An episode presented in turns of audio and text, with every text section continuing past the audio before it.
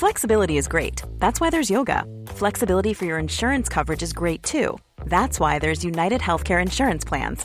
Underwritten by Golden Rule Insurance Company, United Healthcare Insurance Plans offer flexible, budget friendly coverage for medical, vision, dental, and more. One of these plans may be right for you if you're, say, between jobs, coming off your parents' plan, turning a side hustle into a full hustle, or even missed open enrollment. Want more flexibility? Find out more about United Healthcare Insurance Plans at uh1.com.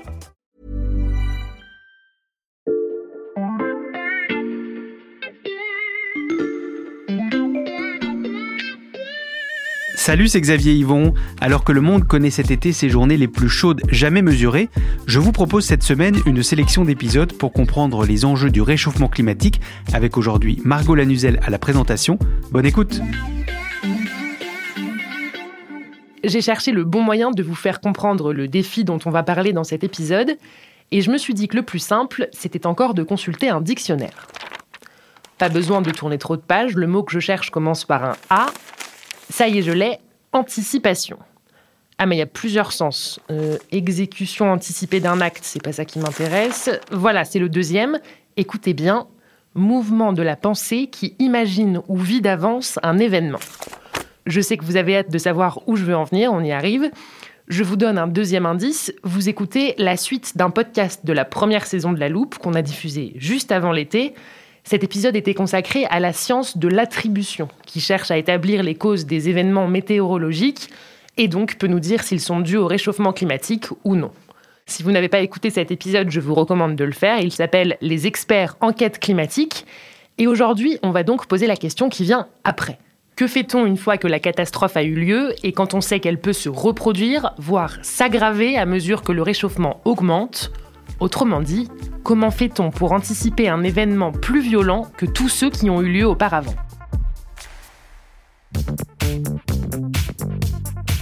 Bon, cette fois Margot, t'as pas le choix. T'es obligé de me laisser votre téléporteur. Il est tellement impatient qu'il ne dit pas bonjour. Valentin Ekirch du service Sciences de l'Express. Salut Valentin. Oui, salut Margot. Ne t'inquiète pas, j'avais évidemment prévu qu'on te suive jusqu'à la région dont on va parler tout au long de cet épisode. Je garde le mystère pour nos auditeurs. Tiens, vas-y, voilà le téléporteur, tu peux rentrer les coordonnées toi-même. Ok, c'est parti. Je décris un peu le paysage. On est au bord d'un cours d'eau, dans un petit village qui rappelle un peu l'est de la France, avec des montagnes tout autour. Je te laisse nous dire où on est, Valentin Eh bien oui, Margot, on n'est pas en France, mais on est en Allemagne. On est dans la vallée de l'Ar, dans l'état de Rhénanie-Palatinat, qui se situe à l'ouest euh, de euh, l'Allemagne, au sud de Cologne. L'Ar, c'est cette rivière que tu vois en contrebas. Elle est assez peu profonde, elle a beaucoup de méandres, et comme tu peux le constater, ces coteaux sont plantés de vignes euh, qui poussent de façon très raide, parfois quasiment à 45 degrés tout autour. Elles produisent un vin qui est assez apprécié et qui fait partie des, des meilleurs d'Allemagne. Je vois aussi beaucoup de maisons fermées autour de nous, il y a un pont écroulé un peu plus loin. Est-ce que tu peux nous rappeler ce qui s'est passé ici, Valentin? Oui, Margot, tu vois, il y a beaucoup de dégâts dans la nuit du 13 au 14 juillet 2021, il y a un peu plus d'un an il y a eu des pluies torrentielles qui ont fait déborder la rivière. Il y a eu 134 morts dans la région, plus de 17 000 personnes ont perdu leur habitation et on estime euh, que les dégâts s'élèvent à environ 33 milliards d'euros euh, rien que pour la vallée de l'Ar. On voit encore euh, les stigmates. Tu as parlé de ce pont qui a été détruit. Il y a aussi des villages entiers qui n'ont pas été reconstruits. Les maisons ont été arrachées. Quand elles n'ont pas été arrachées, elles ont été inondées jusqu'au deuxième niveau ça crée des villages un peu fantômes. Et même si euh, le plus gros des travaux a été fait, les voitures ont été dégagées, euh, il n'y a plus de boue et les routes sont en, train d'être euh, reconstruites, eh bien, il y a encore beaucoup de travail. Oui, c'est vrai qu'on voit que tous les commerces sont fermés et les murs des habitations sont très abîmés tout autour de nous. Oui, tu vois, regarde, c'est un bon indicateur.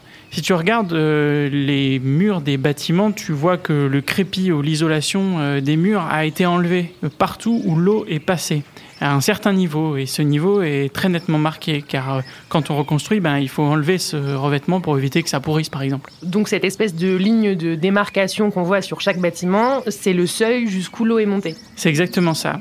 Il faut parfois lever les yeux assez haut pour la voir parce que l'eau est montée très haut. Quand tu visites les villages, tu es parfois à, 300 mètres du cours d'eau et on voit que l'eau est montée jusqu'au deuxième étage des maisons. On voit 1 mètre 50, 2 mètres, parfois 3 mètres au-dessus de la chaussée. Tiens, regarde ce bâtiment là-bas. Ah oui, c'est immense. Euh, c'est quoi? C'est l'hôtel Steinberger. Il est connu pour ses cures thermales, il a un casino, il y a des galeries en bord de rivière.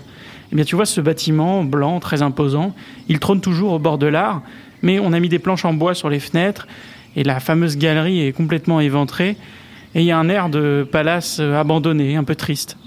Et ça, les habitants me l'ont raconté. Ce qui s'est passé ici, c'était pas une inondation avec l'eau qui monte lentement, Mhm. mais un véritable raz-de-marée, une vague qui a tout emporté sur son passage. Une vague qui a tout emporté sur son passage. On a vu à quel point les dégâts sont impressionnants encore aujourd'hui. On va arriver à la question de la reconstruction, Valentin. Mais pour ça, on a besoin de l'armoire de la loupe. Est-ce que ça te va si on rentre à la rédaction? Ça marche. Content d'avoir retrouvé le téléporteur, Valentin? Ouais, c'était super. Merci Margot. Même un an après, on s'imagine bien la violence de la crue qui a frappé cette vallée de l'Ar dont on revient.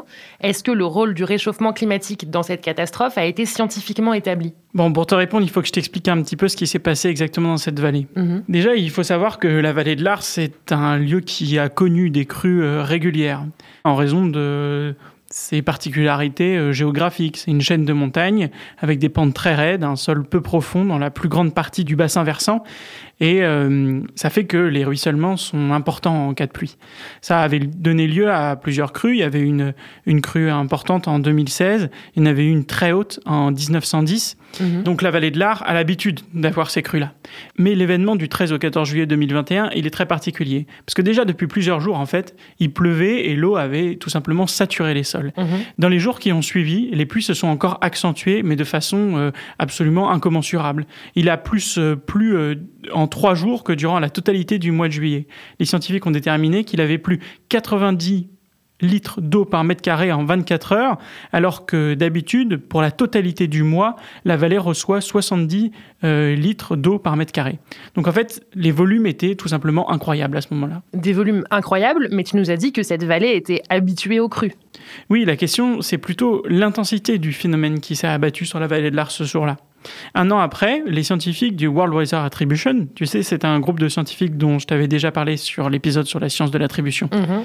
ils estiment que la quantité maximale de précipitations observée durant cette catastrophe a été de 3 à 19% supérieure à cause du réchauffement climatique. De 3 à 19% euh, la fourchette est large, Valentin. Je te propose d'ouvrir l'armoire pour rappeler à nos auditeurs comment travaillent les scientifiques qui cherchent justement à établir ces liens entre catastrophes naturelles et réchauffement climatique. L'explication est signée Robert Votard, directeur de recherche en météorologie et climatologie au CNRS. Juste avant l'été, il nous parlait des fortes chaleurs qui ont frappé l'Inde au printemps dernier. Dans ce cas-là, on va regarder les moyennes de température sur l'ouest de l'Inde et sur le Pakistan au mois de mars et au mois d'avril. Parce que c'est là qu'on a la- l'anomalie la, plus forte et qu'elle a un impact en plus sur la production de blé notamment et sur l'agriculture en général. Et donc pour ça, on regarde des simulations avec changement climatique et euh, des simulations climatiques dans la période pré-industrielle. Et on va compter le nombre de cas de vagues de chaleur comme on a euh, vu au mois de mars et avril. Et regarder la différence des comptes. C'est-à-dire, est-ce qu'avec le changement climatique, on en a plus que sans le changement climatique? Si oui, combien? Cette différence dont parle Robert Votard, Valentin, les scientifiques peuvent l'établir, mais pas la mesurer exactement. Oui, dans ces études, il y a toujours une part d'incertitude qui peut être euh, plus ou moins importante. Ça crée une marge d'erreur. Mais ce dont on est sûr, c'est que le réchauffement climatique a aggravé les choses. La vallée de l'Arme n'avait tout simplement jamais connu ça. Il y a une petite anecdote que je peux te raconter par rapport à un tunnel qui se trouve dans le petit village d'Altenar. C'est un village qui a été dévasté par la crue. Il y a deux ponts qui ont été tout simplement emportés par les flots. Et à l'intérieur de ce euh, tunnel, sur un mur, il y a des plaques qui témoignent du niveau des crues, une sorte de mémoire des épisodes passés. On voit qu'il y a des plaques euh, qui euh, indiquent les niveaux de l'eau en 1888, en 1910. Je t'en ai déjà parlé, cette crue, elle avait été assez haute. On voit que la plaque se situe à à peu près 1m50 euh, du sol. Et puis, il y a une plaque pour 2016 qui est elle aussi très importante. Ces plaques, elles témoignent d'une histoire des crues qui est déjà impressionnante, mais pour voir le niveau de la crue 2021, il faut tout simplement lever la tête bien plus haut. Et là, il y a un trait qui a été tracé à la bombe et il se situe à quasiment 6 mètres en fait dans le tunnel. Donc davantage que le phénomène en lui-même, c'est l'ampleur de la crue de 2021 qui a pris la vallée de l'Ar de court. Exactement. Et ça, ça pose un problème pour ceux qui veulent justement se préparer à l'avenir à ces crues, c'est de savoir comment redéfinir la nouvelle normalité après ça.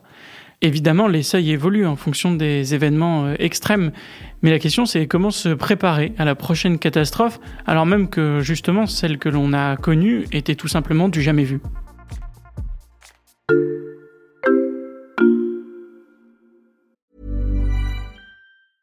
Introducing Wondersuite from Bluehost.com.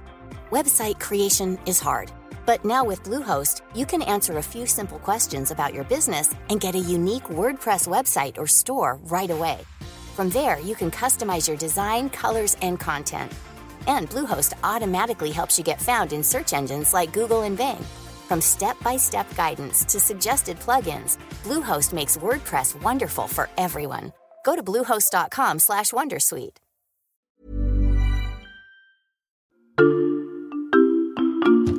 on peut se dire, ben voilà, l'événement qu'on est en train de vivre, par exemple, 39 degrés euh, ou 38 degrés peut-être à Paris, euh, est-ce que euh, j'aurai ça tous les ans, dans 10 ans, dans 20 ans, ou bien ça sera une année sur deux ou une année sur 10 Donc ça permet de se représenter un petit peu le futur. Ça permet aussi de, bien se rendre compte de, des conséquences du changement climatique. J'ai ressorti une autre archive de Robert Votard, Valentin. Il nous parle de l'anticipation des températures qui est permise par la science de l'attribution, toujours. Mais j'imagine que c'est très différent pour la vallée de l'Ar, parce que là, il s'agit de savoir à quel niveau de crue il faut se préparer. Oui, c'est ça. Désormais, il faut définir un nouveau scénario du pire. Ça, ce sont les mots de l'administratrice d'un district concerné. Et pour cela, il faut euh, utiliser des nouvelles projections des risques de crue. Ces nouvelles projections, elles doivent prendre en compte l'impact du changement climatique. Et ça, les météorologues y travaillent. Le but, c'est d'inclure ces données du changement climatique dans les différents plans de protection. Et une fois que ce nouveau scénario du pire est établi, comment on fait pour s'y préparer? Eh bien, c'est toute la question. Selon cette administratrice, il n'y avait aucune protection contre une catastrophe d'une telle envergure. La région est très rurale et l'anticipation était assez limitée d'un événement de cette telle ampleur. Des mesures étaient déjà prises, mais elles avaient été fondées sur l'expérience des inondations passées qui étaient euh, très inférieures.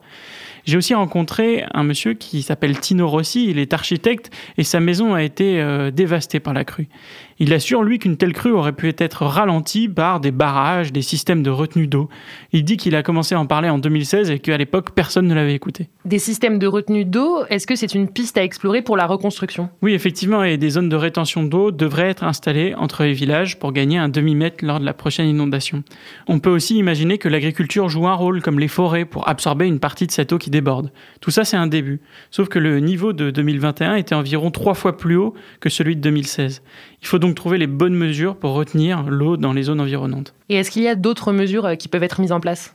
On peut éviter la crue, mais on peut aussi savoir comment faire quand elle arrive.